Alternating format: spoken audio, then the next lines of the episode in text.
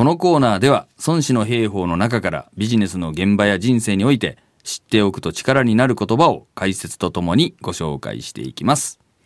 コロナ禍の中でいろんな企業やお店がそれぞれ知恵を絞って新しいビジネスなどをスタートさせていますが、はいはい例えばたくさんの飲食店が今まではやってなかったけれどもテイクアウトを始めたっていうところもありますよね。はい。こういうなんか新しいビジネスとそれまでにやってきたビジネスってこううまく両立ができるものなんでしょうか？なるほど。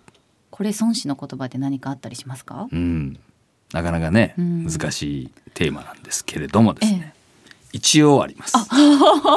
まあ、が、ぴったりくるかどうかはあれなんですけども、はい、火をもって功を助くる者は命なり水をもって功を助くる者は強なり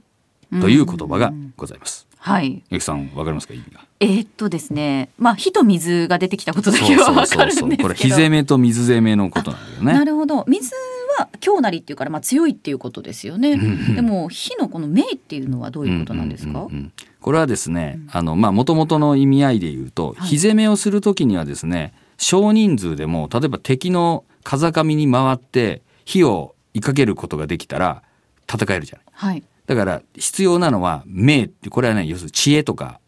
そういうこう発想アイディア地形とかそうそうそうそう。風向きを読む。読んでこうこうとこう裏に回ってったりしたらできるじゃんっていうことなんですよね。だけど水攻めをする時には必要なのは強強っていうのはその軍事力のことを言っているんだけどはい。要するにこれ水攻めなんで土木力のことなんですよ。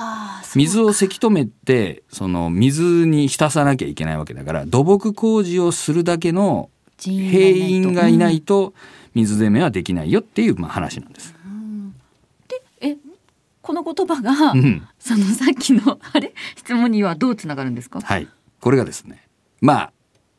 多少こじつけっぽいことではあるんですけども、はいこれを現代のビジネスに置き換えてですね、生かそうと思うと、どういうことが言えるかというと、火攻めっていうのはやっぱ新規、新規開拓。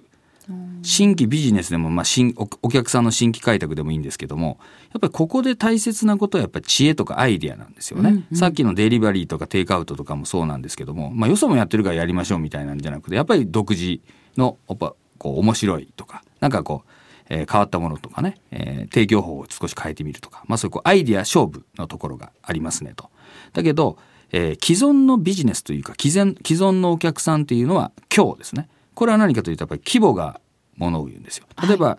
えー既存顧客をきちんと貯めていくっていうことができるとですねここにですね例えばメールで、えー今度こういうことやりますよって案内をなんか流したとするじゃないですか。はいそれをやるときに一つのあの手間でですね1,000件のそのお客さんがいたらいっぺんに1,000件いくじゃないこれが1万件いたらいいっぺんに1万件いくみたいなことになりますよね。はいこれはあの、えー規模がものを言うことになります。なのであの既存のビジネスをやっぱり大大切にしなきゃいけない既存のお客さんでこれは何かっていうとこれが21世紀的に言うと顧客のデータっていうことになります。顧客のデータをきちんとあの整備してですね既存客でそういうリストとかうまく作ってらっしゃったようなところはそこに向けてですね今度デリバリー始めましたよみたいな。でこうデリバリーの中身にはアイディアがいるからこれは火攻めなんだけどでも既存のお客さんのこうプールというかもう私の言葉で言うとダム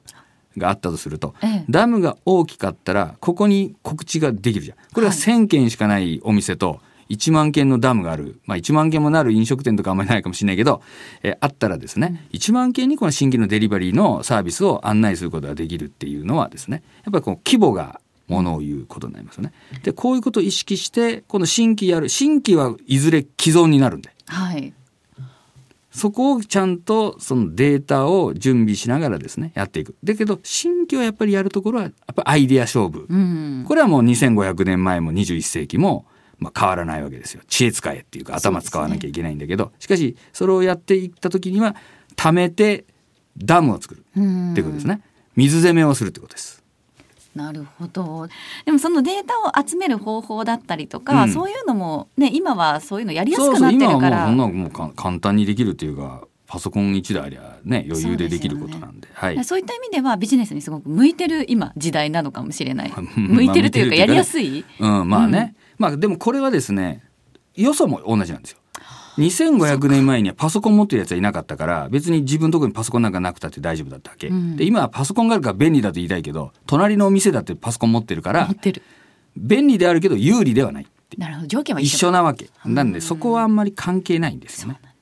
はい、その道具とか武器とかいうのは、うんうんうん。敵も持ってりゃイーブンなわけよ。そうですね、はい、そこをどう使うかっていうやっぱ知恵が問われることになります。はい